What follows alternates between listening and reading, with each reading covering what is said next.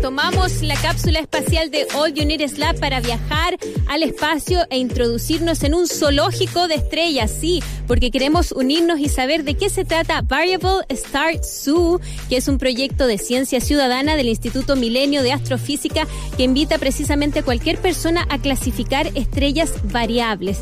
¿Qué son las estrellas variables? Bueno, eso se lo vamos a preguntar a Iván Lacerna, quien es investigador del Instituto Milenio de Astrofísica Más y además es académico del Instituto de Astronomía y Ciencias Planetarias de la Universidad de Atacama y además es coordinador de esta plataforma que yo ya les adelantaba, Variable Star Zoo. ¿Cómo estás, Iván?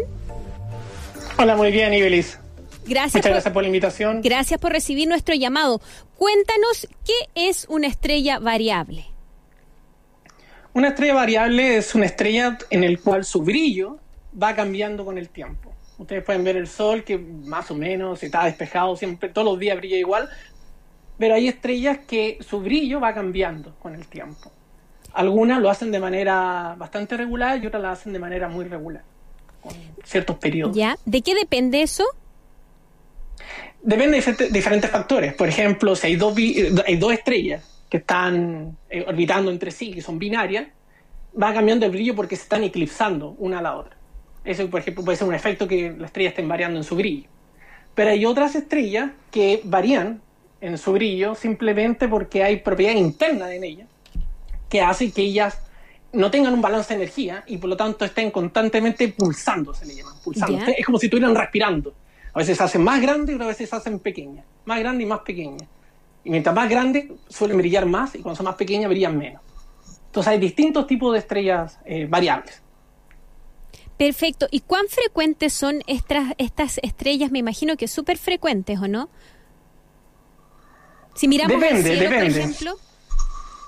Uh, eh, lo más probable es que si tú miras el cielo sin telescopio, estrellas que van variando en, en su brillo no, no, no, no, se, no sean tan distinguibles. Ya. No, no, diría que son la mayoría.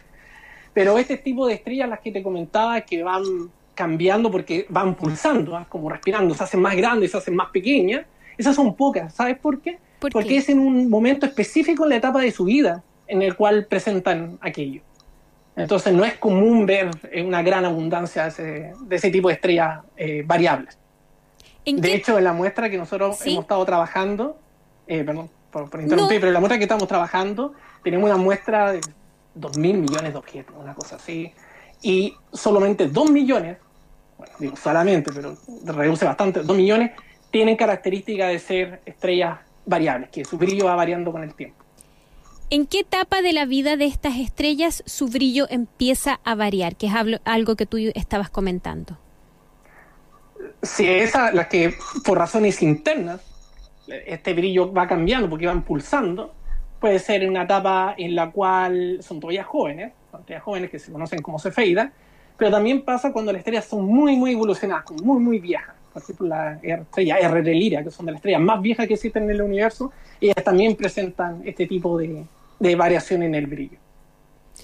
¿De qué se trata entonces, Iván, este proyecto eh, que ustedes han llevado a cabo, bastante exitoso? Tú ya nos adelantabas algunos números ahí de todas las estrellas que han logrado eh, clasificar. ¿De qué se trata Variable Star Zoo? ¿Cuál es la gracia de, de identificar este tipo de estrellas? Es que hace, a comienzo del siglo pasado, una, tremenda mujer, Henrietta Leavitt, encontró una relación en el periodo de variación del brillo. Por ejemplo, si una estrella se demoraba eh, algo así como tres días en cambiar su brillo, cinco días o un par de horas, ese tipo de, de, de periodo tiene una relación con la luminosidad real de la galaxia. Y con eso nosotros como astrónomos podemos entender, sabiendo la luminosidad real de la galaxia, podemos determinar la distancia. Yo, yo diría que una de las, de las cantidades físicas más difíciles de medir en astronomía es la distancia. Entonces, si logramos identificar estrellas variables, conocer su periodo y su tipo, qué tipo de estrella variable es, podemos determinar distancia. Y lo que estamos haciendo en el proyecto Variable Star Zoo es identificar estrellas variables que están en el centro de nuestra galaxia, en el centro de la Vía Láctea, que es una zona históricamente muy poco explorada. Entonces, queremos aprender muy bien de qué se trata. Y teniendo, por ejemplo, distancia, podemos hacer un mapa 3D del centro de nuestra galaxia como nunca antes se ha hecho.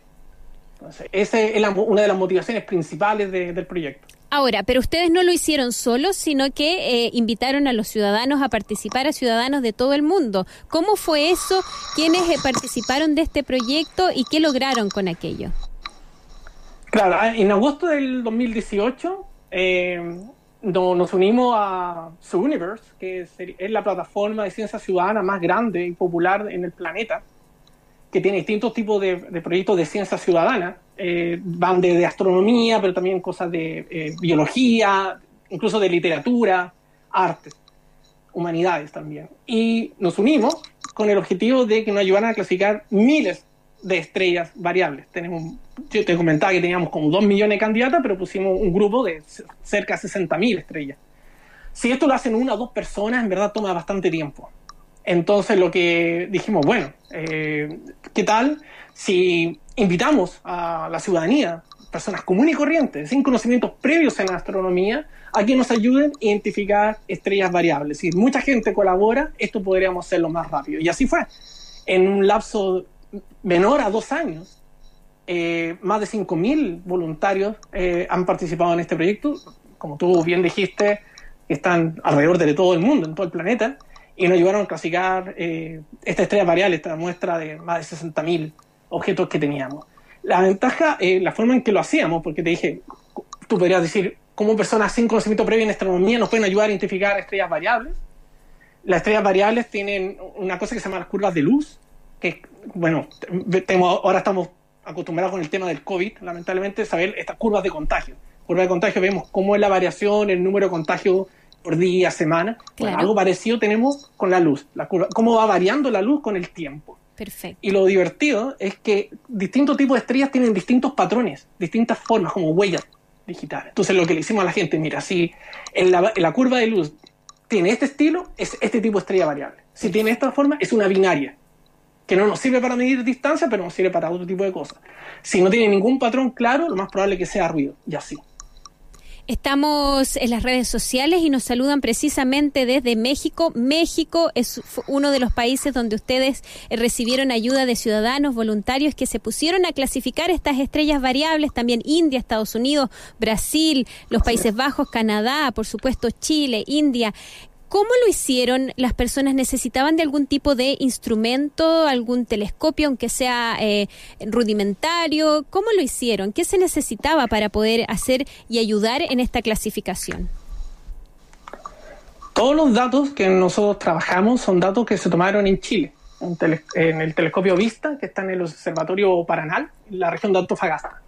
Y nosotros procesamos esos datos y lo analizamos y, lo, y creamos las curvas de luz.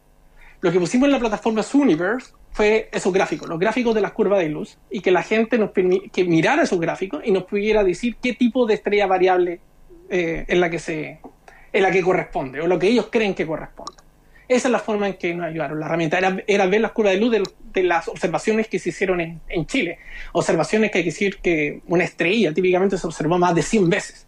Entonces así es donde pudimos ver su variación en, del brillo con el tiempo, después de varios años. Por lo tanto, en el fondo, la gente lo que hizo fue ayudarlos con su observación, su juicio, a clasificar estas estrellas. Además de, por supuesto, ustedes reclutaron al menos 5.000 voluntarios que se pusieron a hacer estas clasificaciones, digo, y como tú dices, si esto lo hubiesen hecho dos personas, todavía estarían haciéndolo probablemente, ¿no? Ahí estuvo la gracia del, del proyecto. Así es tiene la gracia que nos ayudan, pero, pero también, algo que se me olvidó decir, es que lo involucras en un, involucra a una persona común y corriente, lo involucras en un proyecto científico real, concreto. Entonces tiene, tiene distinta arista el proyecto y, eso es lo que más me gusta.